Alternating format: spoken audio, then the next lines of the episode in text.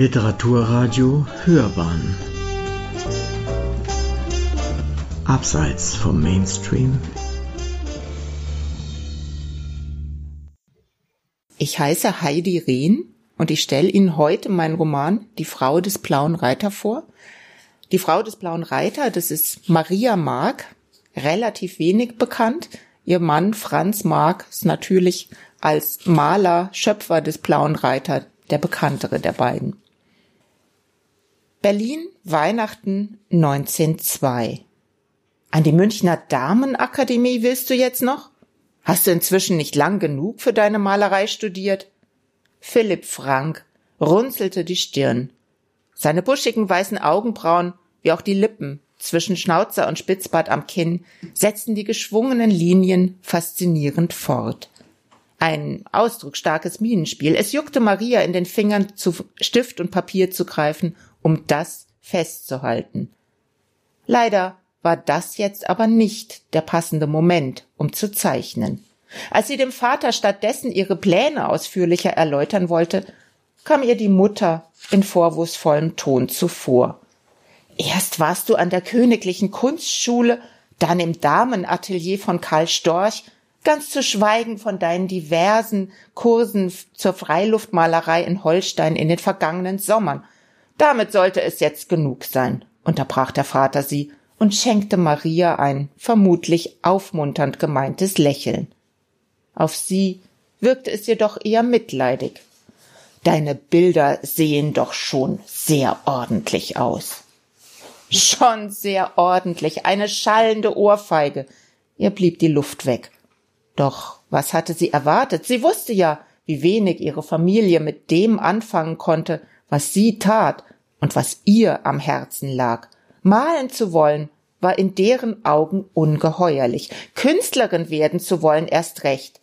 Hieß das nicht sein Innerstes nach außen kehren, Einblick in sein Denken gewähren, sich selbst wichtig nehmen, gar offen für, jedermann zur Schau zu stellen? Und das obendrein als Frau?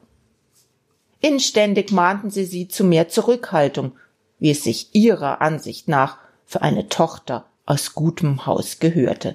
Dieses Mal aber würde sie nicht aufgeben. Dieses Mal würde sie kämpfen, bis sie ihren Willen durchgesetzt hatte. Sie musste mal, sie musste Künstlerin werden. Und deshalb musste sie nach München, an die Damenakademie. Daran führte kein Weg vorbei. Vor allem dein toter Erpel kopfüber an der Wand sieht schon sehr ordentlich aus. Sehr lebensecht. Suffisant schmunzelte ihr drei Jahre jüngerer Bruder Wilhelm. Es reicht. Die Mutter knüllte die Damastserviette zusammen und bedachte ihren Sohn mit einem mahnenden Blick. Das Dienstmädchen begann auf ihren Wink hin abzuräumen und die Nachspeise zu servieren. Maria beobachtete, wie die großen, schweren Teller, Schüsseln und Saucieren vom Tisch verschwanden und kristallene Dessertschalen sowie dunkler Schokoladenpudding mit warmer Vanillesoße auf einer weißen Porzellanplatte aufgetragen wurden. Der Vater schenkte Likörwein dazu aus, den die schräg durch die hohen Fenster einfallende Wintersonne golden funkeln ließ. Was für ein Motiv für ein Stilleben. Zu gern hätte Maria wenigstens das jetzt auf ihrem Skizzenblock festgehalten. Ständig stieß sie im Alltags- und Familienleben auf Motive, die sie später in Öl ausführte. Letztlich war sie immer in Gedanken bei ihrer Malerei. Als überspannt und verrückt pflegten die Eltern und der Bruder sie deshalb zu bezeichnen. Dabei hatte sie nur etwas gefunden, wofür sie brannte. Seit frühester Jugend schon. Der erlegte Enterich vor der Holzwand war ihre Abschlussarbeit an der Königlichen Kunstschule gewesen. Realitätsgetreu und sicher in der Formgebung, hatte die Beurteilung im Zeugnis gelautet. Sieben Jahre lag das zurück. Danach hätte sie, obwohl gerade erst neunzehn, bereits als Zeichenlehrerin arbeiten können. Ein konkretes Angebot aus Leipzig hatte sie sogar schon gehabt. Mit ausdrücklicher Billigung der Eltern hatte sie jedoch den Rat der Schule befolgt und eine einjährige Zusatzausbildung zur Turnlehrerin absolviert und im Anschluss daran weitere Malkurse an privaten Damenateliers in Berlin und anderswo durchlaufen. Damals war den Eltern zwar klar geworden, welch außergewöhnliches Talent in ihr steckte und dass es in der Position als Lehrerin schlichtweg vergeudet wäre. Dennoch musste sie jedes Jahr aufs Neue darum kämpfen, ihr Studium zu verlängern, so wie jetzt. Weil die Eltern trotz allem nicht verstanden, dass sie nicht auf dem Status realitätsgetreu und sicher in der Formgebung stehen bleiben wollte, dass ihr mehr vorschwebte, weil ihr mehr möglich war und sie mehr sein wollte als nur die Tochter aus gutem Haus, die schon sehr ordentlich malte und zeichnete. Dazu brauchte sie allerdings die richtigen Impulse. Und die erhoffte sie sich in München zu finden. Der Kunststadt schlechthin. Als anständiges junges Fräulein aus gutem Haus hast du einen Ru guten Ruf zu verlieren. Die Bemerkung der Mutter holte Maria in die Gegenwart zurück. Nach allem, was man über München hört, kommt die Stadt wohl kaum für dich in Frage. Als deine Eltern müssen wir darauf achten, welchen Umgang du pflegst und in welchen Kreisen du verkehrst. Die Münchner Damenakademie genießt einen ausgezeichneten Ruf. Dort unterrichten die angesehensten Professoren aus dem In- und Ausland und Frauen aus den besten Kreisen studieren dort. Andere können es sich eh nicht leisten, warf Wilhelm ein. Allmählich wird es Zeit für dich, an Wichtigeres im Leben zu denken, als immer nur ans Malen wischte die Mutter das beiseite. Du bist inzwischen 26. Nachdem du dich zum Glück entschlossen hast, dein Leben nicht als Zeichen- und Turnlehrerin zu vergeuden, solltest du dich endlich nach einer geeigneten Partie umsehen. Malen kannst du ja weiterhin. Das macht sich sehr hübsch. Trotz erneut aufwallenden Ärgers zwang Maria sich zur Gelassenheit. Während sie sich eine Strähne aus dem Gesicht strich, beobachtete sie in der spiegelnden Glasvitrinentür in Wilhelms Rücken, wie sich die Sonne in ihrem goldblonden Haar verfing. Ein echter Schatz, den sie da auf ihrem Kopf tragen, pflegte ein älterer Malerkollege verzückt zu schwärmen, der sie immer wieder gern bei solchen Lichtspielen porträtierte. Dabei fand sie selbst nichts Besonderes an ihrem Haar. Welch großer Einfluss doch eine andere Perspektive hatte, gerade wenn es um Bildmotive ging. Plötzlich kam mir eine Idee. Professor Storch riet mir, mich stärker auf die Plein-Air-Malerei zu konzentrieren. Darin sieht er bei mir großes Potenzial. Das sollte ich aus einer anderen Sichtweise weiterverfolgen.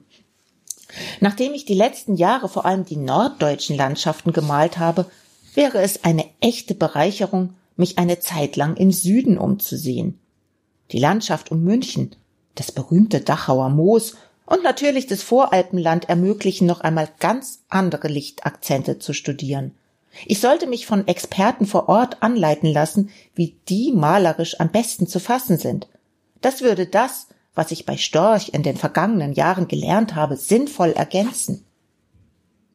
Die Mutter zog die Augenbraue nach oben. Wurde Storch nicht unlängst nach Königsberg an die Kunstakademie Akademie berufen? erkundigte sich der Vater. Wir sollten das vielleicht als Zeichen sehen, auch dir noch einmal einen Wechsel in andere Gefilde zu ermöglichen.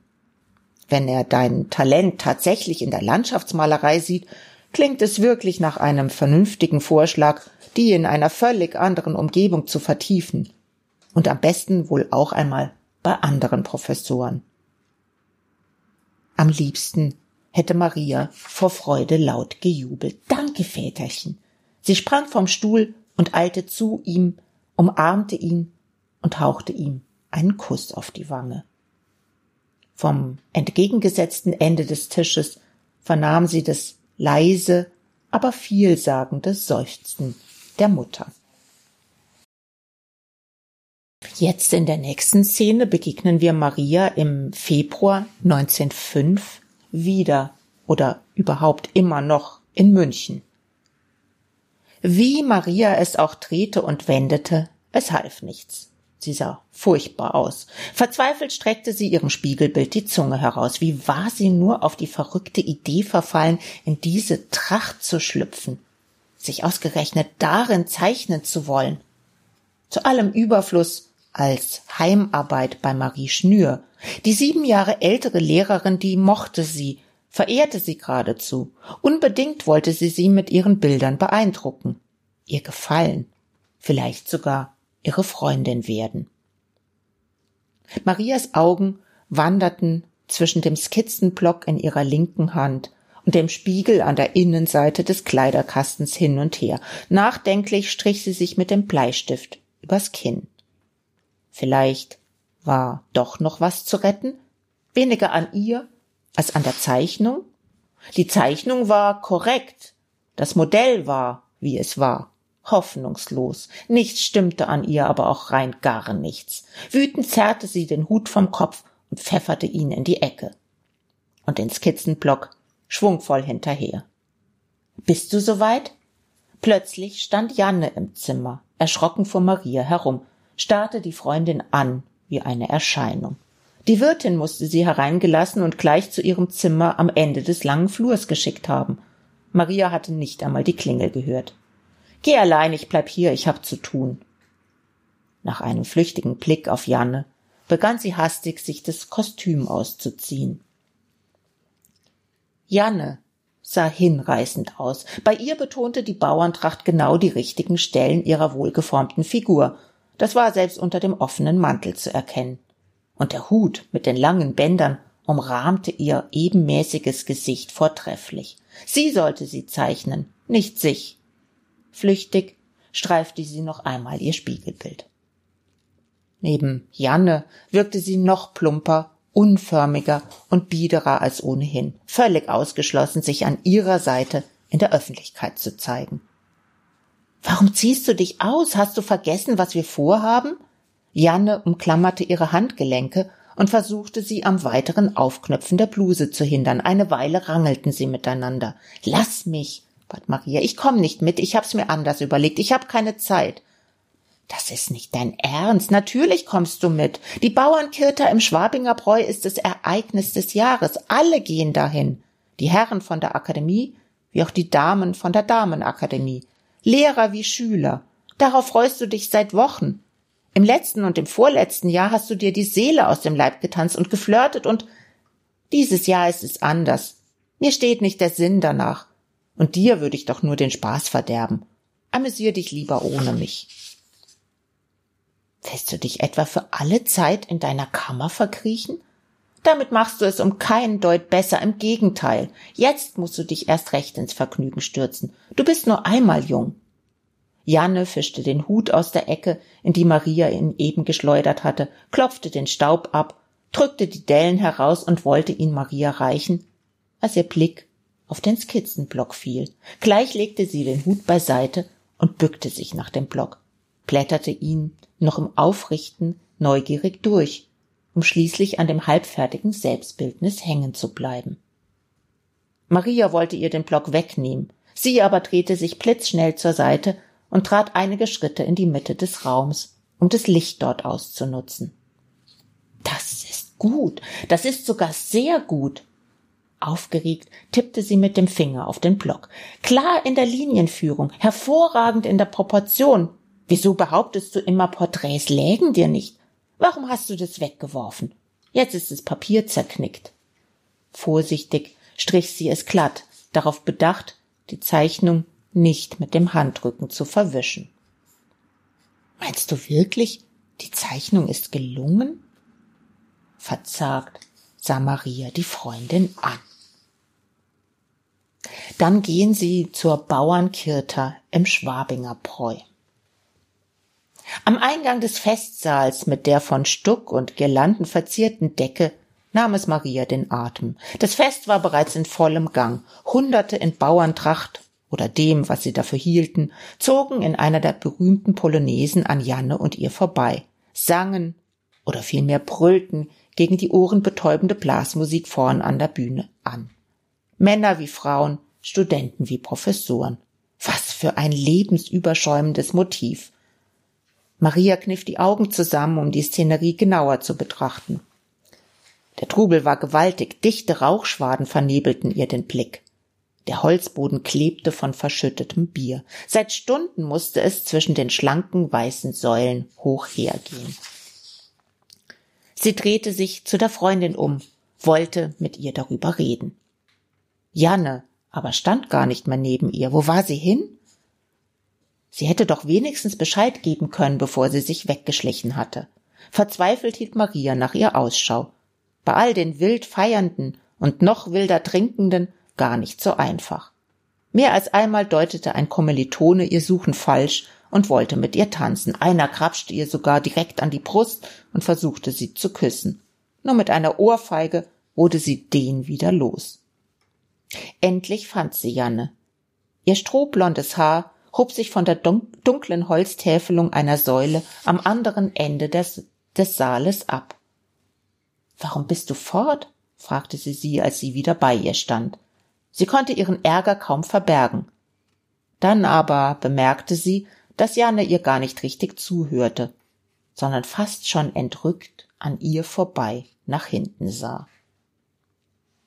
Irritiert folgte sie ihrem Blick. Mangels Stühlen oder Bänken saßen einige junge Leute an der Seitenwand erschöpft auf dem Boden und ließen einen Bierkrug zwischen sich kreisen. Das gab ein interessantes Bildmotiv ab, doch Maria ahnte, dass das nicht der Grund für Jannes Interesse war. Sieh nur, Dörte, raute Janne ihr auch schon zu. Da hatte Maria die gemeinsame Freundin ebenfalls schon entdeckt. Sie saß auf dem Schoß eines stattlichen, dunkelhaarigen Mannes in bretonisch anmutendem Gewand. Von irgendwoher kam er Maria bekannt vor, allerdings fiel ihr nicht ein, woher. Dörte kicherte und schien sich köstlich zu amüsieren.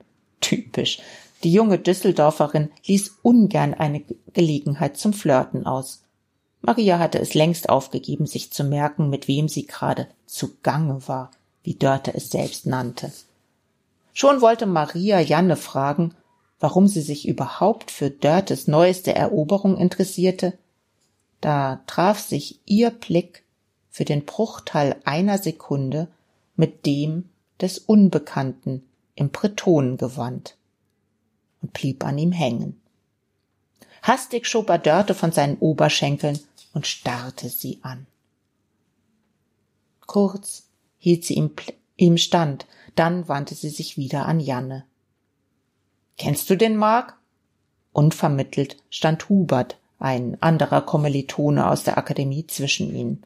Ach, was frag ich? Natürlich kennst du ihn. Ihr Weiberleut kennt ihn doch alle, den schönen Franzl. So viele andere schöne Männer gibt's hier ja auch nicht. Janne grinste. Und so viel kluge Frauen gibt's wohl leider auch nicht. Oder warum sonst schaut ihr allweil ihm in die Augen. Daher weiß doch ein jeder, dass er seit Ewigkeiten mit der Frau Professor Simon verbandelt ist. Eine verheiratete Frau, und er stürzt sie ins Unglück. Das scheint dir ja richtig nahe zu gehen. Die Frau Professor Simon liegt wohl dir sehr am Herzen, neckte Maria ihn. Vorstellen konnte sie sich das gut. Vor einigen Tagen erst hatte sie sie gesehen. Vor dem neuen Kaufhaus Tietz am Bahnhofsplatz tatsächlich mit Franz Marc zusammen, wie ihr jetzt auch wieder einfiel. Daher kannte sie ihn also. Wie Vater und Kind hatten die beiden gewirkt. Und natürlich hatten sie Aufsehen erregt. Halb München zerriss sich das Maul über sie. Entweder nimmt er gerade Maß an dir, um dich zu porträtieren, hörte sie Hubert sagen. Plötzlich hielt er inne sah sie verdutzt an, als ob er ebenfalls gerade Maß an ihr nehme, sah nochmals zu Franz Mark, dann wieder zu ihr. Oder was? hakte sie ungeduldig nach. Oder er hat sich gerade bis über beide Ohren in dich verliebt, so irre wie der dich anstiert, antwortete Janne an seiner Stelle und lachte.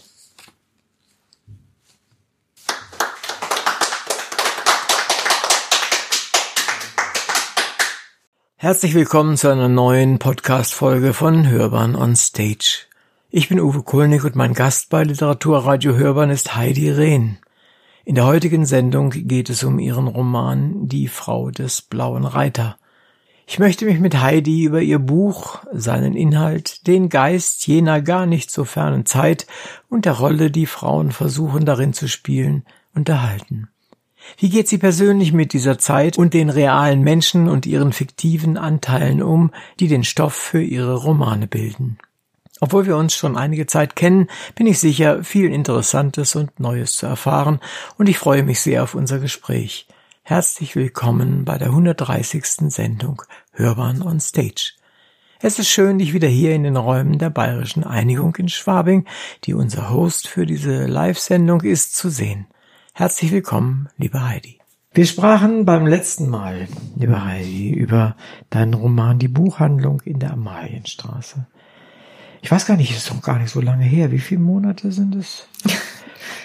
Das war letztes Jahr im Frühjahr, ne? Ich dachte, ist es April ist der rausgekommen. Mag sein. Es mhm. war mir wie vorgestern ja. tatsächlich. Also ich habe das noch sehr präsent mhm. mhm. in meinem Kopf. Und ähm, wie hat sich der Roman entwickelt? Ist er gut gelaufen? Ist er angenommen von den Lesern? Ja, ich habe sehr schönes Feedback bekommen, ähm, auch von Buchhändlerinnen, was mir natürlich auch ein ganz großes Anliegen war, weil um die geht's ja auch so ein bisschen, dass sie ähm, sich da wiedergefunden haben, obwohl der Roman ja Anfang des 20. Jahrhunderts spielt und man denkt, so 100 Jahre später hat sich da einiges getan, aber anscheinend ähm, doch nicht so viel und Leserinnen waren auch sehr angetan, weil sie wenig, wie sich herausgestellt hat, über die Literatur der Zeit wussten. Und darum ging es mir ja auch bisschen zu erzählen, wie sah die Literatur jenseits von Thomas und Heinrich Mann und den üblichen Verdächtigen aus, mhm. gerade eben von Frauen.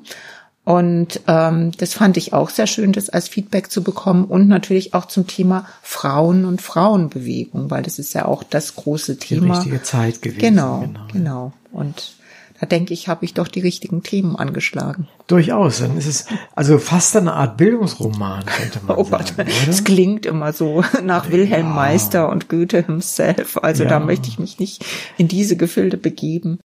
Meine Frage ist, wie erlebst du dieses wirklich langsame Ende der Pandemie in Bezug auf dein Arbeiten, dein Werk, dein Lesen? Was mich sehr freut, ist, es gibt wieder mehr Lesungen. Die Leute kommen auch zur Lesung. Man hat wieder diesen direkten Kontakt. Und das finde ich sehr schön, weil Schreiben einfach so eine einsame Geschichte ist, konnte man natürlich in Corona-Zeiten, in Lockdown-Zeiten sehr gut tun, weil das mache ich ja immer so.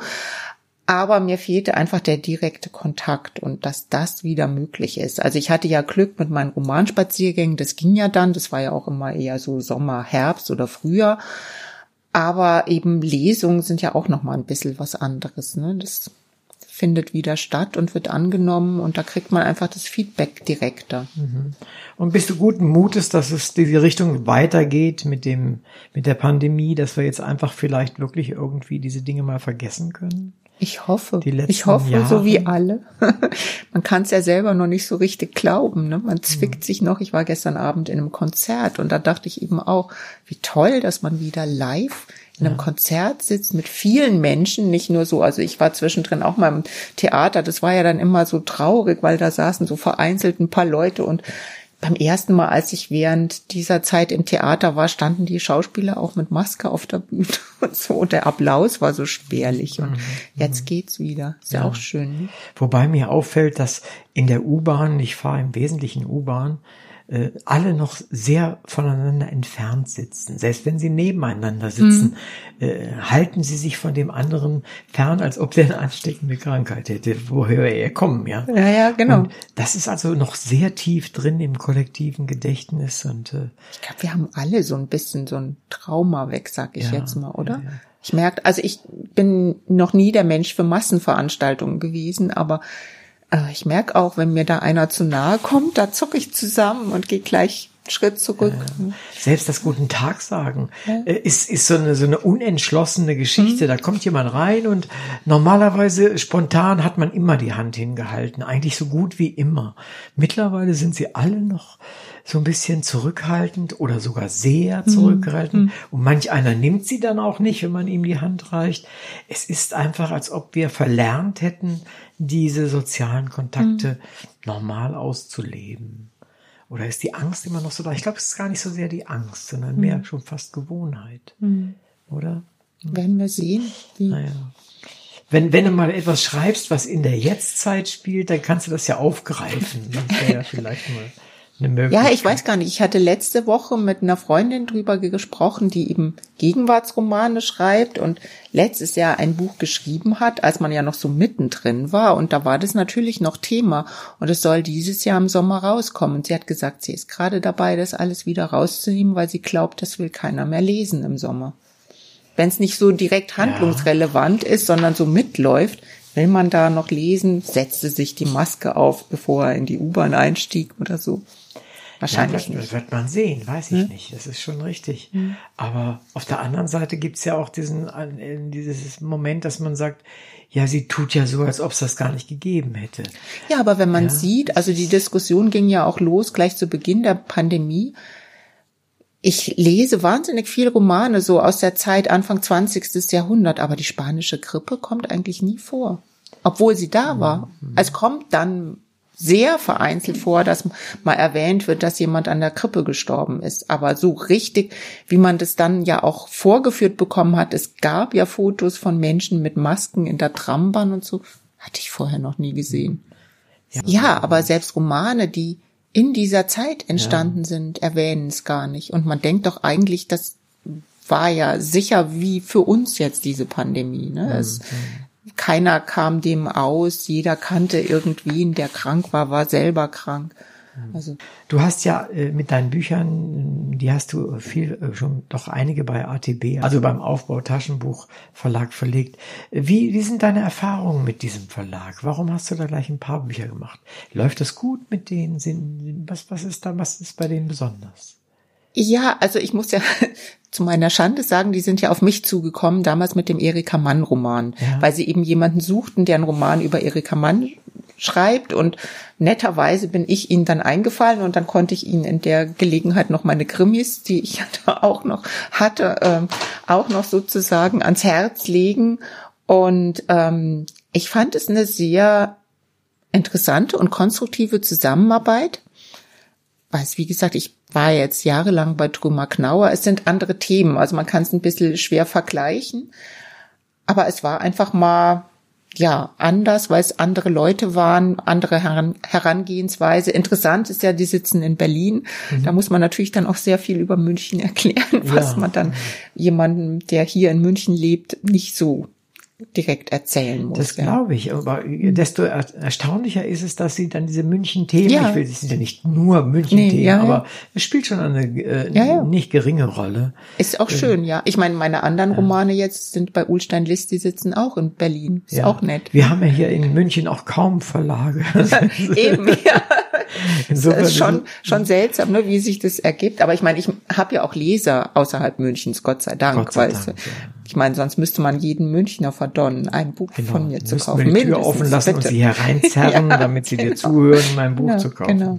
Nee, aber insofern, das ist schon ganz schön, dass es so ist. Aber ein bisschen erstaunlich ist es mm, schon. Mm. Hat das damit zu tun, dass dieser alter Spruch, der, der Prophet gilt im eigenen Land nix? Oder ist das Zufall eigentlich? Ich glaube, das ist Zufall. Also ich kann mich jetzt nicht beschweren. Ich habe hier in München schon sehr schöne Resonanz. Mm. Ich habe hier viele Lesungen, habe hier sehr viel auch so Stammleserinnen, die zu den den Spaziergängen kommen immer schon Fragen und was kommt nächstes Jahr und so. Mhm.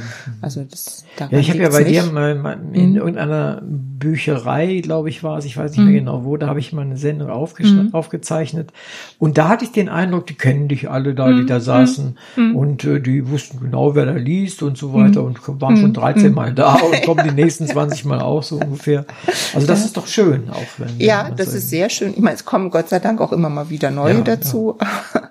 Aber es ist auch schön, wenn man so merkt, man hat so einen gewissen Kreis, der mhm. einem folgt. Ich bin da manchmal auch ganz gerührt, weil ich zum Beispiel Namen vergesse und dann kommt jemand und sagt, ja, aber in dem und dem Roman und die und die das Figur und dann merke ich so, oh, okay. Ja, aber das ist doch toll. Das Na? ist doch genau das, was, was man eigentlich möchte, dass sich mhm. andere Menschen mit dem auseinandersetzen, mhm. ja. was, was man selbst produziert, ja. was du produzierst und das finde ich ganz schön. Mhm. Und da sind wir ja auch schon bei denen, es sind ja oftmals Frauen, mit denen du dich da beschäftigst. Ähm, was fesselt dich denn wirklich an, an diesen Figuren, die du da bearbeitest? Äh, es gibt ja verschiedenste Aspekte, die man vielleicht dann nennen kann. Was ist der, der Hauptfesselungspunkt? Warum nimmst du jetzt gerade die Frau, äh, die, die Maria, äh, mhm. Mark, spätere Mark. Mhm. Warum nimm, was, was ist so besonders gewesen, dass du sagst, oh, die möchte ich mir jetzt näher angucken? Also ganz banal gesagt, jeder kennt Franz Mark, mhm. aber sie nicht. Und ähm, wenn sie dann vorkommt in Büchern über ihn, dann kommt sie vor als die Frau, die für Kandinsky den Gugelhupf gebacken hat. Ja, Aber die ja. Frau war eine eigenständige, bestens ausgebildete Malerin. Mhm. Theoretisch, also vom, vom Studium her und von dem, was sie an Theoriewissen hatte, ähm, sicher sogar weitaus mehr als Franz, weil sie hat ihm sehr viel an Theoriewissen, auch das ist belegt, auch in den Briefen, hat sie ihm vermittelt. Da ist mhm. er ohne mhm. sie, glaube ich, ein bisschen schlecht ausgestattet gewesen.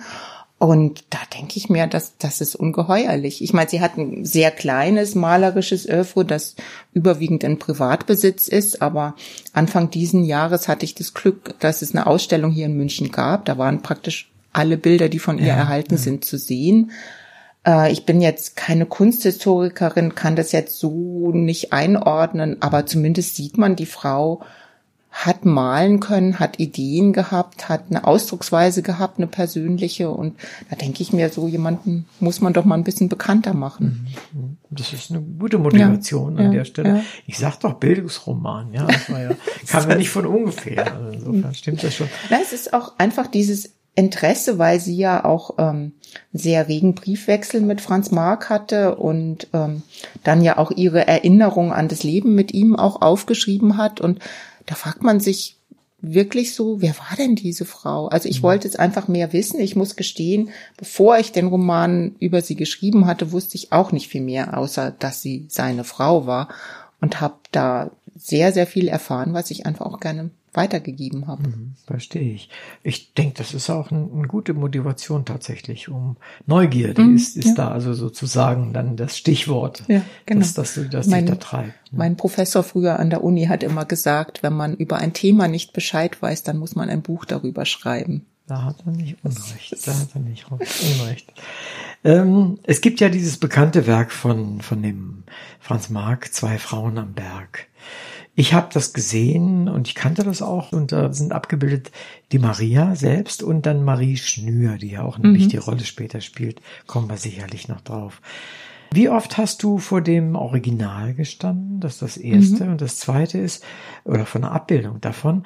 Und hast dich quasi geistig dorthin gebeamt, hast also mhm. versucht, sie zu erfassen und äh, das zweite ist ja auch wichtig vielleicht, dieser Mädchenkopf, der gezeichnete mhm. Mädchenkopf von der Maria äh, von Franz Marc gemalt. Wie oft bist du dort quasi in ein Zwiegespräch getreten mhm. mit ihr? Also dieser Mädchenkopf von Maria Marc oder Frauenkopf, der hat mich schon mehr beschäftigt. Dieses Bild, zwei Frauen am Berg, ist ja im Original gar nicht erhalten. Ach so, das hat das er ja zerstört. Ein Entwurf, also eine Studie und erhalten ist der Teil von ihr, Maria. Und nicht Marie, sondern Maria, Maria ist erhalten, ja. genau. Und den anderen Teil hat ja, er zerstört, das, weil das ja, muss ein riesiges Bild gewesen sein, genau. Und ich meine, die Bilder von den beiden, ähm, also er hat ja natürlich ganz, ganz viele gemalt, aber die berühmten, die in Katalogen sind, ich habe mir halt die Kataloge besorgt, um ihre Bilder zu haben. Die habe ich mir schon immer wieder angeschaut. Ja. Und hier in München haben wir ja natürlich auch das Glück, man kann sich auch die Originale anschauen. Richtig. Wobei eben, wie gesagt, die Bilder von Maria weitgehend im Privatbesitz sind und das Lehnbachhaus hat letztes Jahr, als ich den Roman geschrieben habe, bislang nur vier Bilder gehabt und Nee, vorletztes Jahr so, wir sind ja schon ein Jahr weiter. Und letztes Jahr im Sommer haben sie noch zwei weitere Bilder von ihr angekauft. Und da war eben einfach die Ausstellung in der Galerie, ähm, äh, die Anfang letzten Jahres war für mich dann nochmal wichtig, weil da zum ersten Mal ihre Bilder auch im Original zu sehen waren, weil okay. das kennen wir ja alle, das Problem, man hat dann den Katalog da liegen und dann sehen die ja alle irgendwie von der Größe her vergleichbar aus. Aber wenn man die Bilder von ihr sieht, dann denkt man auch, ich habe mich gefragt, ob das Zufall ist oder so. Seine Bilder sind überwiegend groß, große Formate und ihre Bilder sind erschreckend klein. Also es sind sehr kleine Formate. Mhm, mhm und das verstehe. dann im Katalog ja nicht so festzustellen. Ja gut, da ist das relativiert, mhm. klar, ja, aus Darstellungsgründen genau, schon ja. auch. Das, Aber ich fand es schon wichtig, die Bilder immer wieder zu sehen und wie gesagt, soweit als möglich auch die Originale, weil was in der Abbildung nicht kommt, ist ja zum Beispiel, sie haben eine Phase gehabt, beide zusammen in ihrer ersten Phase, wo sie eben diese Pastose, diese dicke ja, Farbgeschichte ausprobiert haben. ne? Und das mhm. sieht man ja dann nee, in der Abbildung ja. nicht so. Also das finde ich schon sehr wichtig, sowas auch. Und natürlich die Farben, weil die weichen ja ab. Also ich hatte von ihr unterschiedliche Kataloge und da sind die Bilder teilweise von den Farben her ja. völlig anders. Ähm, jetzt, glaube ich, sind wir an der Stelle, wo du vielleicht unseren Hörern, die noch nicht so richtig wissen, worum es in dem Roman geht, mhm. vielleicht kurz zusammenfassen kannst. Worum geht's hier eigentlich? Natürlich einmal um das Leben, aber ja. Äh, es ist vielleicht noch ein bisschen wenig. Ja, es geht halt eben darum, Maria Mark, geborene Frank, ähm, zu zeigen als Künstlerin und eben auch als eigenständige Künstlerin. Und dann fand ich das Interessante, dass eben gerade Franz Mark da auch einen ganz großen Wert drauf gelegt hat, sie immer wieder zu ermutigen, Du bist Malerin, du bist Künstlerin, du musst dich nicht verstecken, du musst dazu stehen. Das ist deine Art zu arbeiten, deine Art, dich auszudrücken und darum geht's. Und das wollte ich in diesem Roman auch ein bisschen stärker zeigen.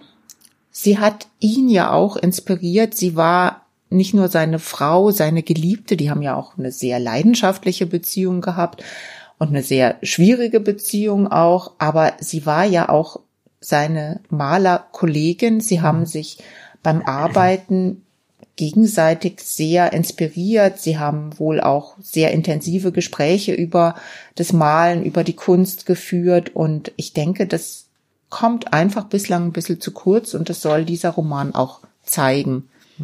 Und gerade dann natürlich auch im Zusammenhang mit der Gruppe, die, oder wobei es ist ja keine richtige Gruppe, aber der blaue Reiter, da wird äh, Kandinsky und, und Franz Marc natürlich genannt. Das sind die beiden, die diese ähm, Gruppe oder diese, wie soll man das sagen, ähm, einfach was, zu, ja. zusammengeführt haben. Aber da gab es natürlich auch Frauen. Dann wird die Münter genannt, ja, aber Maria genau. Mark ist natürlich auch da und wird einfach vergessen. Und das hängt natürlich auch damit zusammen, dass Gabriele Münter und Maria Mark wohl nicht so dick miteinander waren und Kandinsky sowieso ein Frauenproblem hat. Mhm. Und äh, wenn er schon die Münter nicht richtig akzeptiert, die Maria, wie gesagt, akzeptiert er als diejenige, die den Gugelhupf backt und das Klavier spielt, weil man hat sich ja intensiv mit Schönberg, mit der Musik auseinandergesetzt und da hat Maria, weil sie ja eben auch äh, als Pianistin wohl sehr gut war und sich sehr intensiv mit Musik beschäftigt hat, die hatte dann die Musik zu spielen. Mhm, und Franz Orgel. hat auch sowieso gerne Musik gehört beim Malen und man hatte ja noch keinen ja. Plattenspieler, noch nichts in der Art, kein Spotify. Der wünschte sich dann, dass Maria da sitzt am Klavier und Klavier spielt. Dafür hat er sogar extra ein Klavier aufgetrieben. Ey, ja. Sozusagen äh, hm. das damalige Spotify. Lebend, ja. ja. Das ist schon, ist, ist schon was dabei, ja. Äh, das ist interessant und es ist auch typisch für die Zeit. Ne? Ja, ja, klar. Äh, es, Frauen hatten es an der Stelle wirklich, wirklich nicht leicht. Ja, wobei natürlich dann das unsere Sicht heute ist. Ich glaube, die Frauen haben es, also ich meine, natürlich die Frauen haben zu der Zeit, ist ja die Zeit der Frauenbewegung hier in München, schon auch thematisiert, aber Frauen wie Gabriele Münter und Maria Mark, die ja in denselben Kreisen, mhm. Cafés, in denselben Ecken hier in München unterwegs waren, waren da erstaunlich, ja, wie soll man sagen, wenig interessiert an dem Thema. Die ja, haben das wieder ja, anders gesehen. Ja, ja. die waren, mhm. die waren schon Schritt weiter. Auf der einen Seite kannten zwar wahrscheinlich die Probleme, die dabei waren, aber sie waren einen Schritt weiter, vermute ich mal, wenn man so will. Vieles von dem, was sie schon machten, wollten die klar. anderen ja erst klar, haben. Und dann passt man vielleicht gar nicht mehr so richtig zueinander. Das mag schon sein. Aber da stecken wir nicht drin. Und nee, wahrscheinlich gibt es da auch nicht so mhm. wahnsinnig viele mhm. schriftliche Dokumente drüber. Genau. Diese diese Dinge. Was mir aufgefallen ist und was du ja auch gelesen hast und was ab und zu auftaucht in dem Roman ist, die, die Damenakademie. Mhm, mhm. Äh, also ich weiß gar nicht, ich bin nicht auf dem Laufenden, aber gibt es heute überhaupt noch zum Beispiel Mädchenschulen? Sind die nicht auch schon mal abgeschafft? Und was war das für eine Damenakademie? Also wie das heute so genau ist, weiß ich gar nicht, ähm, weil das Luisengymnasium, was mir jetzt einfällt, was ja früher eine Mädchenschule ja, war, ja. da war ja Erika Mann, ist ja schon mhm. seit einiger Zeit, ziemlich lange schon ähm, für Jungen und Mädchen offen.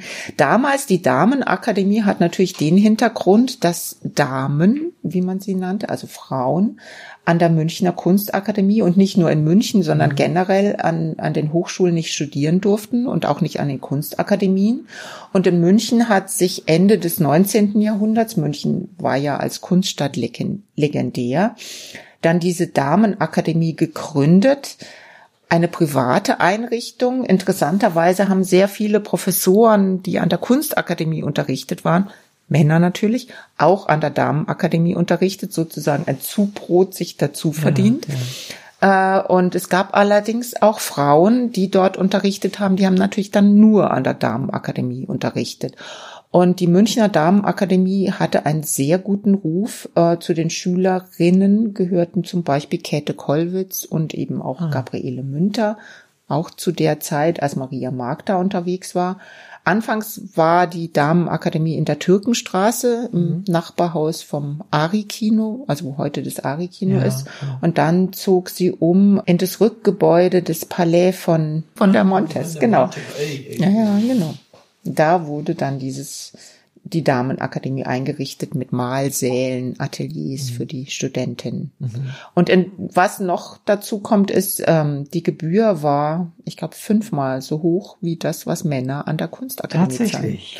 zahlen. Also von wegen also nur für die äh, kommt ja in der Stelle auch. Das, das war wirklich eine Geldfrage. Ja, ja, ja, ja das äh, fällt schon auf. Es kommt immer mal wieder, dass solche ja. Dinge besonders mhm. honoriert mhm. werden mussten und nicht selbstverständlich mhm. waren.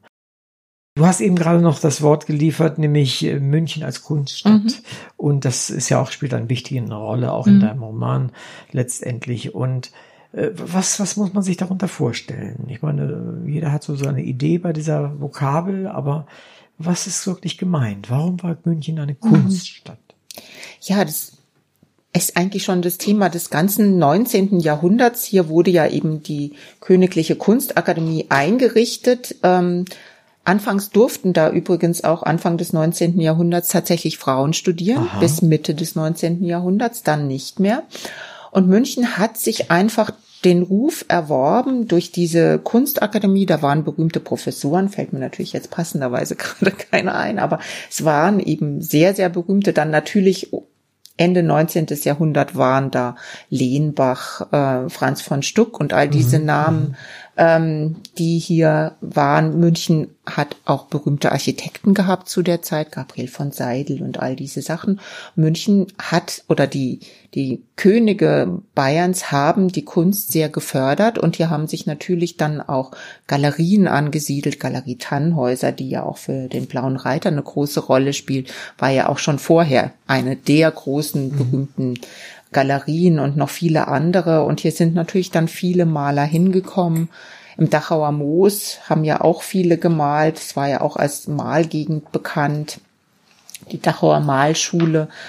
Und deswegen sind natürlich auch viele Kunstinteressierte hierher gekommen, die Pinakotheken mhm. als Sammlungen, als berühmte Kunstsammlungen, die ja schon sehr früh öffentlich zugänglich waren. So hat sich München eigentlich schon im Laufe des 19. Jahrhunderts da etabliert. Und dann gibt's ja immer diesen Gegensatz. München hat ja immer versucht, sich mit Berlin zu vergleichen. Wir hören das ja bis heute, dass man dann immer so ein bisschen die Nase rümpft und ja. sagt, wir sind die Besseren. Das war damals auch schon Thema. Und natürlich Berlin war ja auch wiederum als Kunststadt kommt ja da auch auch nicht unbeleckt. Ähm, dieser Vergleich spielte natürlich ja. dann immer noch mit rein, ja. Mhm. Und so als Ergänzung könnte ich, möchte ich sagen, gab es diese Bohème, mhm. die dann München hatte. Ja, Sind ja nicht umsonst auch in Sparbing hier. Ja, ja und deswegen Oder sagt ja auch die Mutter, also nach München, München Kind, um Gottes Willen, was man da hört. Aber man weiß eben aus dem wenigen, was aus Marias frühen Jahren bekannt ist, also diese Janne, diese Figur habe ich zwar erfunden, aber es gab wohl tatsächlich eine Freundin Janne, mit der sie, sind ganz wenige Briefe erhalten, korrespondierte und die war schon vor ihr in München und hat gesagt, hier musst du herkommen, hier ist was hier los. Ist was Maria war schon durchaus nicht abgeneigt, was man der Bohème so zuordnen. Sie hatte wohl auch schon vorher Affären mit Männern, durfte die Eltern natürlich nicht wissen. Und das war für sie auch mit ein Grund, warum sie nach München wollte. Ja, vielleicht auch nicht der schlechteste. Ja. ja. Und da du aber gerade die Janne erwähnst, es gibt ja noch so ein paar andere mhm. Nebenfiguren, die du auch erwähnst, mhm. hier Dörte zum Beispiel oder auch, wie heißt der, Hubert Grassel. Wie wichtig sind die für den Hergang deiner Geschichte? Du hast gesagt, die, die Janne ist zwar existiert, äh, aber erfunden letztendlich das, was sie tut, was sie sagt. Mhm. Äh, wie, wie, wie hast du die reingebracht? Warum und, und welche Rolle mhm. spielen die? Mhm. Also Janne, wie gesagt, der Name, über den bin ich gestolpert. Dörte und Hubert sind komplett frei erfunden. Aber das Problem ist ja, wie gesagt, man, man braucht so ein bisschen Futter. Die, die anderen Figuren sind belegt und äh, da kann man dann drüber nachlesen, aber gerade die Anfangsjahre von Maria, da hat sie selber auch sehr wenig, in, auch in ihren Erinnerungen hat sie das eigentlich kaum erwähnt. Für sie beginnt ihr Leben mhm. mit dieser Begegnung, die tatsächlich so stattgefunden hat ja. mit äh, Franz Marc bei der Bauernkirta. Und ähm, trotzdem hat sie ja vorher irgendwie existiert und sie hat ja auch, wenn sie, als sie dann schon mit ihm zusammen war, nicht von früh bis spät mit ihm zusammengesessen. Und da habe ich dann solche Figuren einfach erfinden müssen, weil ich ja auch Maria so ein bisschen lebendiger gestalten musste ja, und so. Verstehe, ja. Vielleicht komme ich noch mal drauf zurück, äh, was du vorhin gesagt hast, dass die beiden eine ganze Zeit lang auch nur Kollegen waren und sich gegenseitig da unterstützten mhm. oder was. Es gibt da ein, ein, äh, ein Teil, was du schreibst auch in, ich zitiere das mal so, ich hoffe, ich mache es richtig. Sie, also Maria und äh, Maria und, und Franz, achteten einander als Kollegen und genossen es, sich miteinander zu vergnügen, ohne zu viel vom anderen zu erwarten, ohne ihn zu, zu arg zu bedrängen, schreibst du. Sie waren gute Kameraden. Und wenn es denn diese künstlerische Wechselwirkung dann auch gab, vor allen Dingen dann mhm. da oder auch später, ich weiß es nicht, äh, was sagen die Wissenschaftler dann eigentlich darüber, die Kunsthistoriker?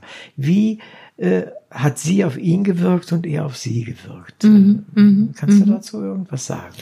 Also interessant, so, ich meine, zu ihm gibt's Berge von ja, Literatur. Ja. Da konnte ich wirklich nicht alles lesen, muss ich gestehen. Das, was ich gelesen habe, schweigt sich zu Maria aus. Ja, das ist eher interessant, wenn man über Maria rangeht. Ja. Da wird es schon auch gesehen und natürlich dann auch die entsprechenden Briefe, die es ja gibt, auch zitiert. Ich meine, sie, sie muss, äh, ich weiß nicht, tausende von Briefseiten an ihn geschrieben haben. Sie war eine sehr rege Briefschreiberin mhm. und die sind auch wohl schwer zu entziffern wegen ihrer Schrift. Also ich habe die Originale nicht eingesehen. Es gibt eine Edition der Auswahl der Briefe, aber das ist eben eine Auswahl. Ja. Und äh, dann gibt's eben jüngere Arbeiten über sie, wo wohl diese Briefe, weil irgendwer sich hingesetzt hat und sie entziffert hat, äh, eine größere Rolle spielen. Und da wird auch deutlich eben dieser Austausch, dass sie eben auch so viel an theoretischem Wissen an Franz weitergegeben hat. Mhm. Und das war halt im Wesentlichen von diesen mhm. akademischen mhm. Vorbildungen, die sie hatte. Mhm. Und äh, ich, es ist schon seltsam. Ähm, ich hatte als erstes, als ich mich mit deinem Buch beschäftigte, mhm. die Idee, dass Frauen dieser Zeit und auch früher sehr häufig Männer benutzt haben oder, oder erfahren haben, benutzt es falsch, erfahren haben als eine Art Initialzündung einerseits mhm. für sich selbst und ihr mhm. Schaffen oder aber auch für eine Art äh, Weg in die Gesellschaft, um diese Dinge tun mhm. zu können. Mhm. Aber bei ihr ist das ein bisschen anders. Sie, sie war jetzt zwar in gewisser Weise doch schon etabliert, ohne großen Erfolg oder sowas. Mhm. Aber sie hat ihren Weg doch schon zum Großteil gemacht vorher, oder? Ja, sie hat ja auch dann immer noch weiter studiert. Also man ja. hat so das Gefühl, Maria hätte nie ein Ende gefunden mit dem Studium, weil sie, glaube ich, so, so dieses berühmte, je mehr ich weiß, weiß ich, was ich alles nicht mhm. weiß, hat. Ähm, ich glaube, es ist auch eine Frage des Selbstvertrauens. Ähm, natürlich auch gewesen, weil man eine Frau damals als Künstlerin trotz allem nicht so ernst genommen hat und ihr nicht sofort eine Ausstellung ausgerichtet hat und so. Mhm. Es war ja auch die Diskussion auch im Blauen Reiter, wie viel Frauen stellen wir aus? Kandinsky mhm. war da nicht so begeistert. Franz Marc hat klar, klar gesagt, wir stellen auch Frauen aus. Ja, ja. Und ähm, da sieht man, dass das für eine Frau schon auch ein schwierigerer Weg war. Also ja, immer so ein bisschen auch, was die Eltern ja auch gesagt haben, es macht sich ja ganz hübsch, ja. aber mehr ist ja, dann auch nicht. Ja, diese wirkliche Anerkennung mhm. war halt mhm. immer irgendwie belastet durch das mhm. Geschlecht. Das ist für uns teilweise heute nicht so gut voll nachzuvollziehen, in vielen Teilen der Welt aber immer noch genauso. Ja, und ich möchte auch mal sagen, bei uns ist es auch noch nicht so lange selbstverständlich. Nein, nein, ich kann mich erinnern, nein. während meines Studiums, dass ein Professor gesagt hat, wo sind denn die ganzen Frauen, die da angeblich groß gearbeitet haben, wo man sagt, ja, wo sind sie? Ja, ja. Natürlich sind sie da, aber keiner beachtet sie. Und ist doch klar, warum beschäftigen wir uns mit Goethe, Schiller und sonst wem? Weil man die Frauen, die zu der Zeit geschrieben hat, einfach mhm. nicht so äh, in, in die Gegenwart rüber gerettet hat. Ja, ne? und das ist, geht, geht lange, tatsächlich bis auch, mhm. auch in die, in die neuere Zeit. Ich habe demnächst ein Buch hier, da geht es um vergessene Frauen. Und da sind nicht etwa Frauen gemeint, die Schriftstellerinnen, mhm. die kleinere Sachen geschrieben haben, aber gute Sachen, wo wir ein Literatur Kenner sagt, das ist toll, was die geschrieben mhm. Nein, die haben Hunderttausende von Büchern verkauft und äh, was weiß ich, also richtig Erfolg gehabt und trotzdem kennt sie kein Mensch mehr. Es ist ja, wie gesagt, das Thema in meiner Buchhandlung in der Amalienstraße. Ja, das Gabriele Reuter, Kari Brachvogel, das ja. waren Megasellerinnen. Richtig, und davon gibt es jetzt ein ganzes genau. Buch, das nur das genau. macht auch. Ich habe, genau. wie gesagt, den, vor kurzem rausgekommen, das wird irgendwie demnächst bei mir in der Sendung sein, aber das zeigt ja genau das, was genau. du sagst. Oder man, man sieht es ja jetzt auch in der Musik. Man fängt jetzt an Komponistinnen. Es ging los mit Fanny äh, Mendelssohn, aber es gibt ja noch mehr und plötzlich tut sich eine Bandbreite auf. Ich höre wahnsinnig gern BR Klassik mhm. und da gibt's ja jetzt ganze Sendungen, das hört ja überhaupt nicht auf. Und da merkt man doch, das ist da, nur es wurde nicht wahrgenommen. Es wurde nicht mhm. wahrgenommen. Ja, es ist halt. Mhm ja gut, wo kein Wille ist, dann mhm. ist ja niemand, der das mhm. aufführt, der ja. kein Geld gibt oder was auch immer. Ja, ist völlig, völlig mhm. richtig. Mhm. Du musstest ja nun die Maria Frank in verschiedenen Teilen ihres Lebens äh, mit Leben füllen.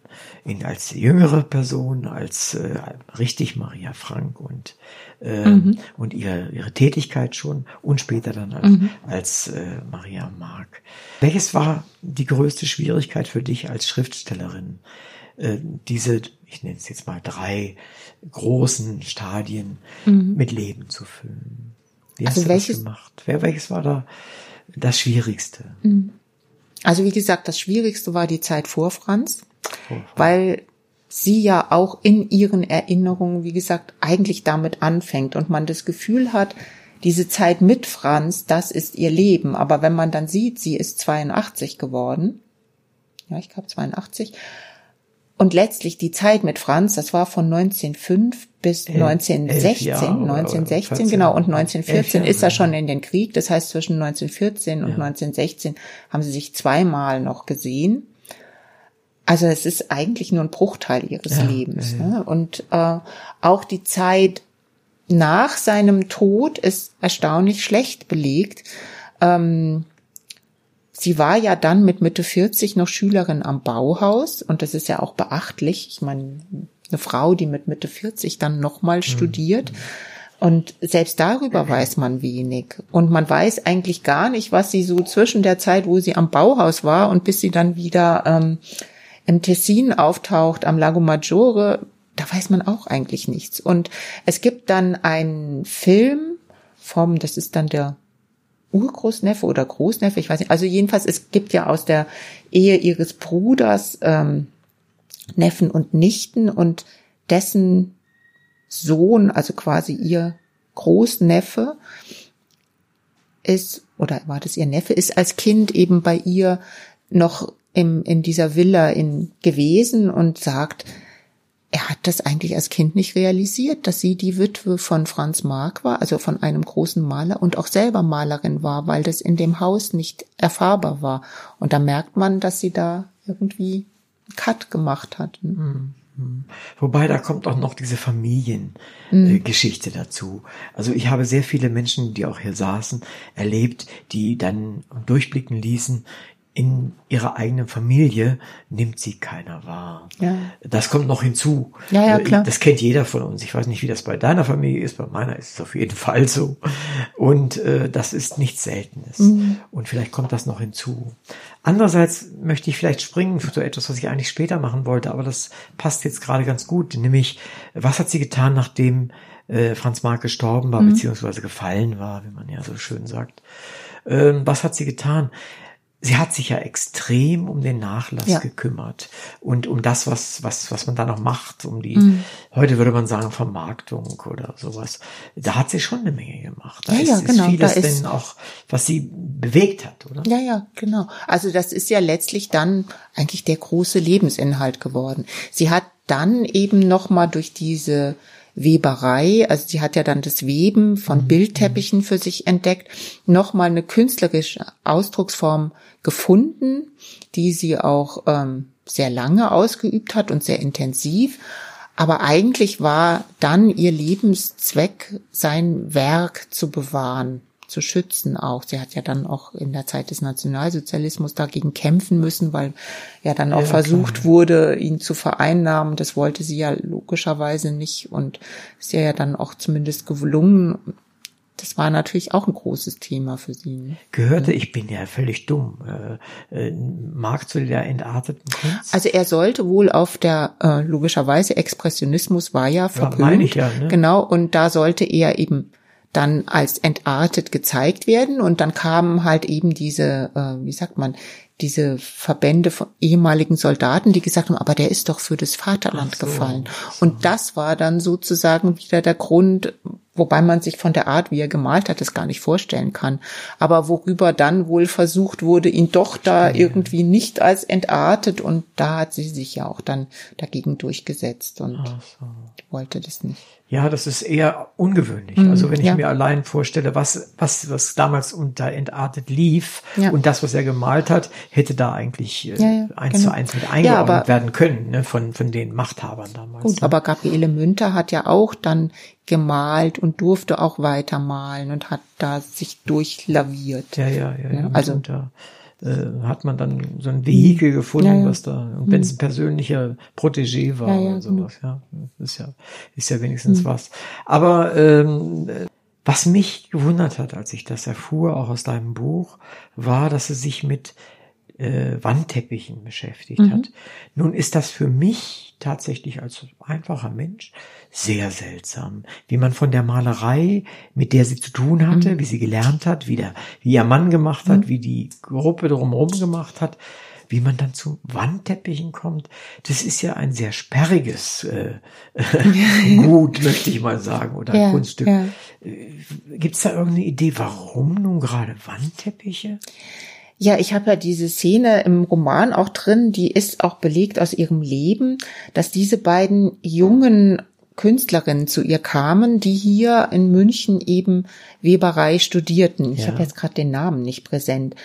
Und die kamen zu ihr ins Haus nach Ried, eigentlich um, was damals durchaus viele gemacht haben, um die Bilder von Franz Marc zu sehen gerade Frauen kamen da. Mhm. Und ähm, dann dachte sie zuerst ja auch, also das sind wieder solche. Und dann kam sie mit denen ins Gespräch und darüber hat sie den Zugang gefunden. Und man darf nicht vergessen, ähm, die Frauen aus dem Umfeld des Blauen Reiter haben, oder der Blaue Reiter hat sich ja auch mit Volkskunst beschäftigt, war ja ein großes Thema, kann man ja hier im Lehnbachhaus ja. auch sehen, diese Hinterglasmalerei und solche Sachen. Ja, genau. Die Art der Primitiven, wie man das genannt ja, hat, war ein großes Thema.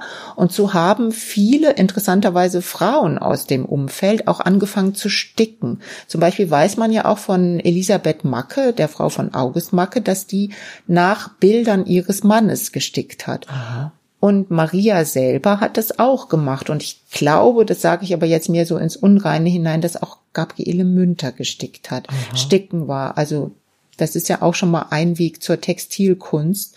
Und dann ist Weberei Anfang des 20. Jahrhunderts und dann natürlich am Bauhaus ein ganz großes Thema. Mhm. Da wird Weberei auch unterrichtet.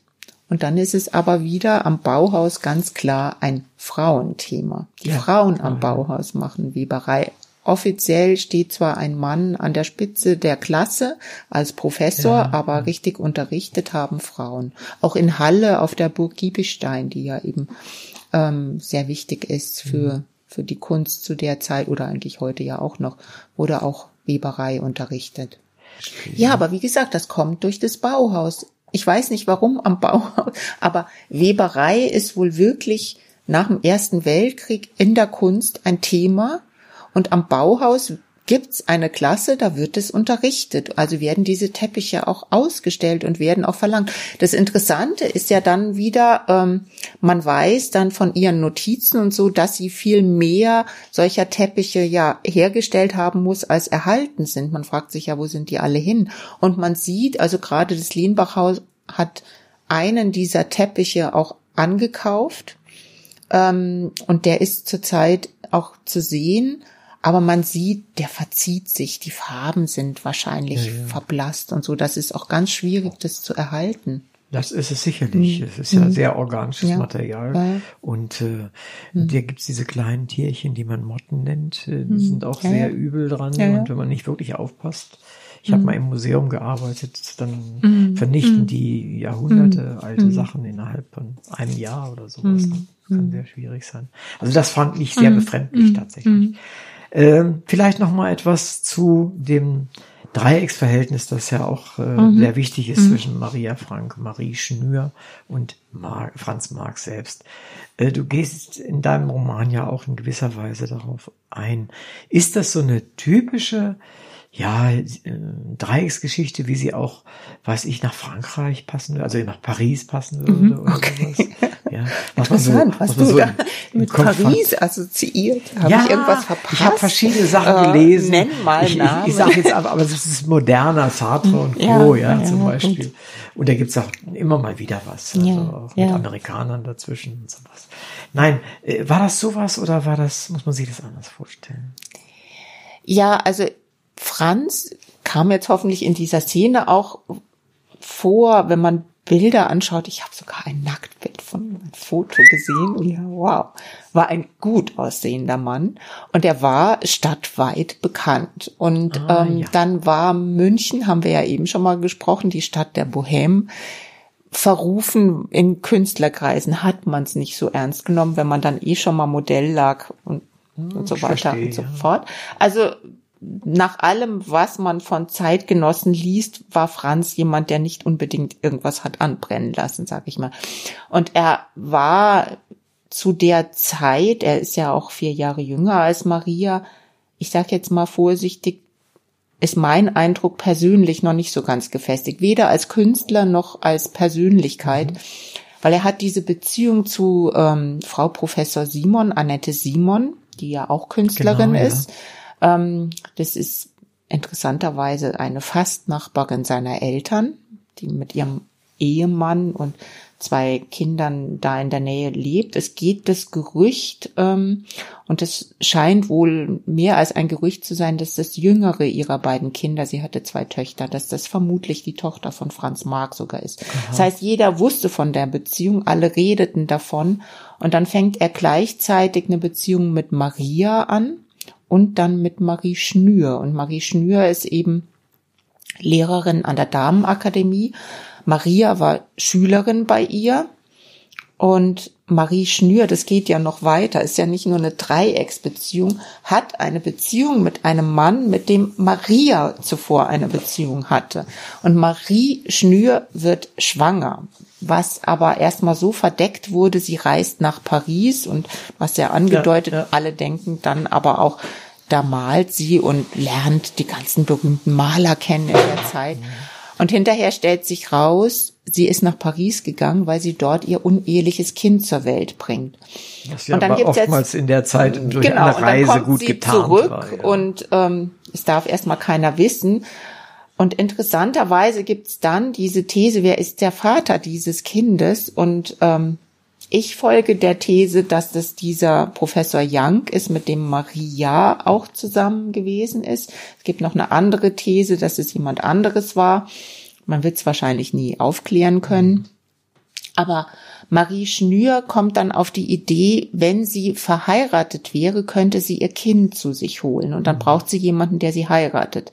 Und so macht sie sich an Franz ran. Ob das der einzige Grund war, warum sie mit Franz zusammen war, weil sie hatten nachweislich eine Beziehung, sei dahingestellt. Aber jedenfalls Franz beschließt dann, ihr diesen Gefallen zu tun und heiratet mhm. sie. Also Marie Schnür ist tatsächlich seine erste Frau und Maria wird dann seine zweite Frau. Und das wird ein Problem für die beiden, weil seine Liebe zu Marie kühlt sehr schnell ab scheint keine einfache Frau gewesen zu hm, sein. Verstehe. So. Und dann schließt sich gleich die nächste an, nämlich mhm. als dann die Scheidung war und sie er wollte dann mhm. Maria sozusagen mhm. heiraten, da durfte das nicht. Genau, weil Marie sich dann querstellt und sozusagen den letzten Trumpf aus der Tasche zieht. Damals gab es eben die gesetzliche Regelung, wenn jemand sozusagen als Ehebruch identifiziert wird, als Grund des Ehebruchs, und das hat sie dann getan und hat Maria eben als mhm. Grund genannt, dann darf derjenige, der andere dann diesen Ehebruch nicht ehelichen,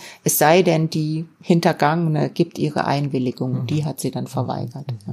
Also so kann es kommen. Ne? Mhm. Dann, ja, ja, sehr kompliziert, aber schwierig ja. gewesen. Mhm. Ähm, wenn wir wenn du den, den Roman, das Entstehen und das Machen des Romans Revue passieren lässt, wie sieht's aus? Was hast du künstlerisch aus der Beschäftigung mit Maria Mark gelernt? Und jetzt kommen wir wieder zum Bildungsroman. Was kann der Leser daraus lernen? Gute Frage, ja. Ich hoffe, dass man, um damit anzufangen, eben Maria als Malerin entdeckt und sich mal ein paar ihrer Bilder anschaut und vielleicht da einen Zugang zu findet, finde ich fände ich sehr schön. Und ja, ich, ich selber, ähm, also zum einen fand ich es einfach spannend, mal die Perspektive von MalerInnen einzunehmen. Malen mit Worten, malen mit Farben liegt nicht so weit auseinander und dann doch wieder ganz weit auseinander.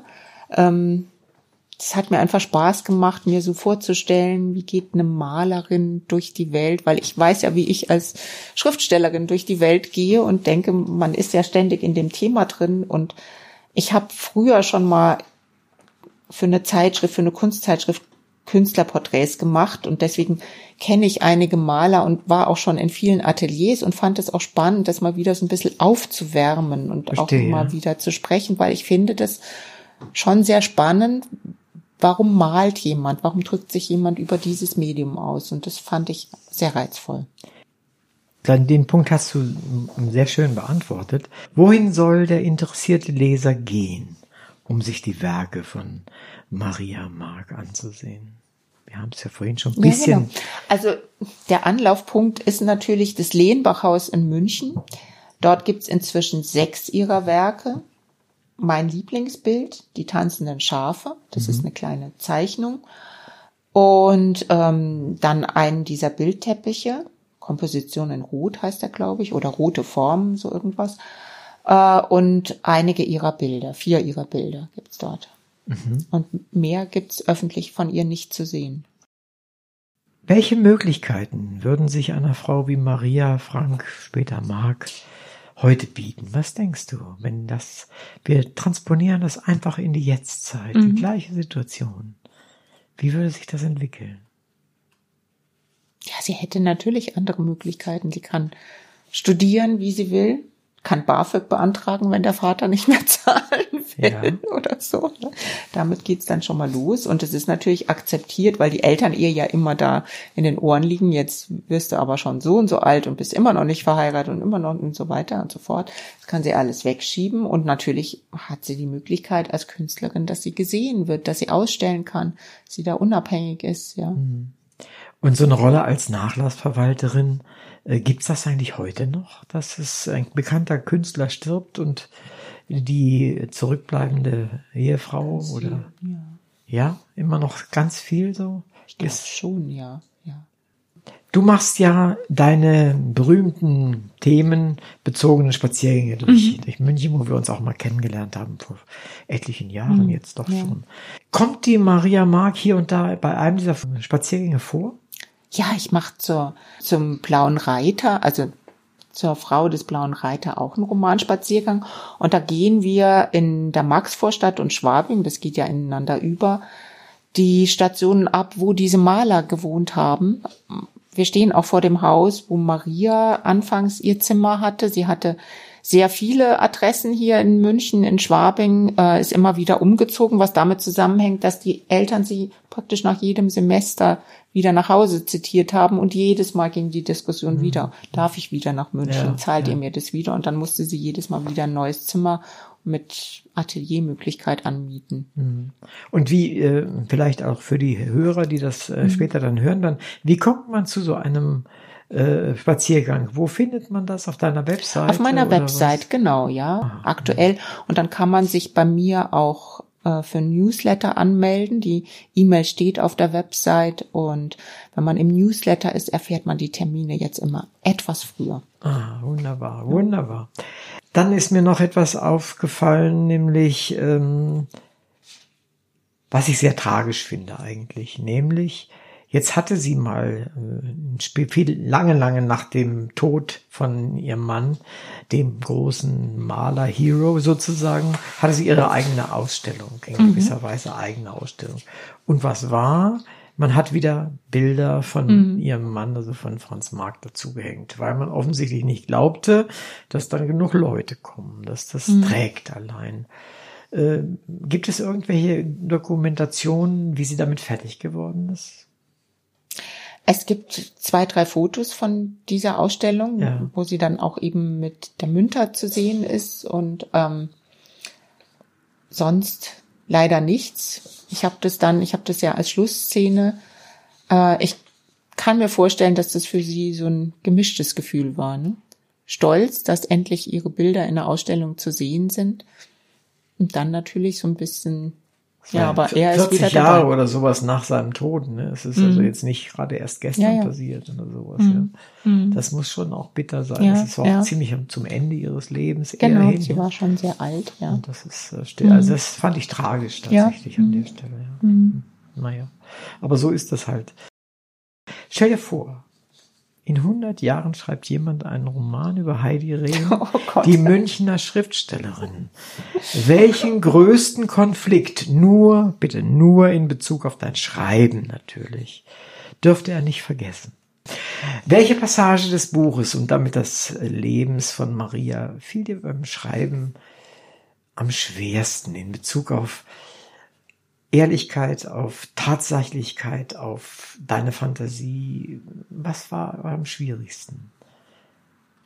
Ich meine, wie gesagt, das eine, das habe ich ja schon öfter ähm, erwähnt, dass halt ihre Anfangsjahre so schwierig ja. belegt sind. Da musste ich natürlich meine Fantasie wieder mehr einschalten. Aber andererseits sage ich jetzt mal, das ist ja meine Zeit. Da kenne ich jeden Stein in München. Da schöpfe ich dann ja. ganz arrogant aus dem Vollen, weil da weiß ich, wenn die Türkenstraße lang gehen, da weiß ich, wo ich nachgucke, habe die Bilder vor mir. Da bin ich oft genug lang gegangen und so. Ne? Ist ja das Schöne. Aber es ist ja auch schön, auf so diese Frage dein Lächeln zu ernten. Also insofern. Was hältst du für die wichtigste Erfindung, den wichtigsten Trend oder die wichtigste Idee nach dem Jahr 2000? Ja, ich meine, wir sind alle mit diesen kleinen Dingern unterwegs, mit den Smartphones, ne? Mhm. Das ist schon, ich mir so überlege, es hat ja auch meine Art zu recherchieren natürlich erheblich revolutioniert, weil ich brauche ja noch nicht mal mehr Internet und Computer zu Hause, wenn ich irgendwo sitze, sondern ich will irgendwas schnell nachgucken und das tippe ich ins Smartphone ein und mhm. schwupps hab da sämtliche Kataloge von der Staatsbibliothek, von der Stadtbibliothek, von was weiß ich wo, guck, wo hängt welches Bild von Maria Mark, solche Geschichten, ja. Also letztendlich die Informationstechnologie. Mm, ja, ja. So und speziell halt eben auch das Smartphone, ne? Ja, als ja. kleines, von dem George Orwell ja mal erzählte, jeder hat irgendwann so seinen kleinen persönlichen Bildschirm mm. und man dachte noch, oh, was erzählt der was denn erzählt, und so. Ne? Wir haben es seit Jahren. Ne? Nee, das ist, äh, mm. ja, ist aber ein, ein, mm. gut nachvollziehbarer mm. Gedanke. Und ja, und jetzt kommen wir wirklich zur allerletzten Frage, nämlich mal nicht die, was würdest du mich fragen, sondern welche Frage würdest du Marie über Franz Marc gern selbst stellen? Ich würde ihn sicher, da kommen jetzt schon mehrere Fragen. Bitte. Ich würde ihn fragen, warum er das mit Marie Schnür gemacht hat. Und dann natürlich die ganz große Frage, warum ist er tatsächlich im August 1914 in den Krieg gezogen? Ich meine, es ist mittlerweile belegt, dass diese Mehr, er hat sich sofort gemeldet und ist freiwillig losgezogen, so nicht stimmt. Er war, ja. er war Reservist ja, und ja. wurde sehr schnell eingezogen. Aber es hätte dann die Möglichkeit auch gegeben, während des Krieges, es stellte sich raus, da wurde so eine Liste zusammengestellt, nachdem eben zum Beispiel August Macke schon tot war und noch so ein paar ja, andere, ob man nicht so ein paar Leute da von der Front retten sollte. Und Franz Mark hatte wohl große Chancen, da drauf zu kommen und hat da wohl keine Ambitionen gehabt, sich drum zu kümmern. Und das ist ja auch die Frage. Ja, vor allem, was mich auch beschäftigt, ist, ähm, seine Mutter war Französin und er ist ja zweisprachig aufgewachsen, war ja auch öfters in Frankreich und er wird ausgerechnet an der Westfront. Und dann auch noch in Verdun ne? sozusagen, genau. also bei Verdun. Mhm, ja. Für uns ja, ja, ja, der, der Begriff mhm. schlechthin. Ja. Mhm. mhm. Gute Frage, ja. Das würde vieles erhellen mhm. vielleicht auch. Mhm. Liebe Anwesende, liebe Hörerinnen und Hörer, danke, dass Sie wieder dabei waren. In der heutigen Sendung war Heidi Rehn zum zweiten Mal mein Gast. Es ist erneut ein historischer Roman und er behandelt das Leben der Künstlerin Maria Mark, geborene Maria Frank. Zu Recht wird sie in enger Verbindung zum Blauen Reiter, also auch zu Franz Mark gesehen, dessen Frau sie ja war. Gleichzeitig gab es eine große Nähe zu den anderen Personen des Blauen Reiter. Zu Unrecht hingegen ist ihre kleine Rolle in der heutigen Wahrnehmung ihres Schaffens und Werkes. Dieser Roman kann dazu beitragen, das zu ändern und das Augenmerk der Leser und damit hoffentlich vieler Menschen auf das Schicksal und das Werk dieser Frau zu richten. Ebenso macht er einfach Freude beim Lesen und Eintauchen in die Zeit, um die es geht. Das Buch kann ich somit über viele Ebenen hinweg empfehlen und wünsche ihm und der Autorin viel Erfolg damit. Ich bin Uwe Kulnig vom Literaturradio Hörbahn und sage vielen Dank, Heidi, dass wir heute erneut so viel über dein Buch, deine Arbeit und eine wichtige Künstlerin erfahren durften. Ich bedanke mich auch im Namen der Anwesenden und unserer ZuhörerInnen draußen an den Geräten für das Buch und natürlich auch für deine lebendige Mitwirkung in dieser Sendung. Vielen herzlichen Dank. Vielen Dank.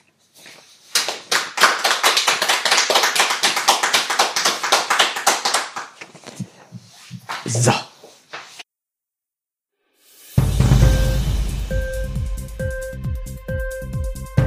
Hat dir die Sendung gefallen? Literatur pur, ja, das sind wir. Natürlich auch als Podcast. Hier kannst du unsere Podcasts hören. Anchor, Spotify, Apple Podcast, iTunes, Google Podcasts, Radio.de und viele andere mehr.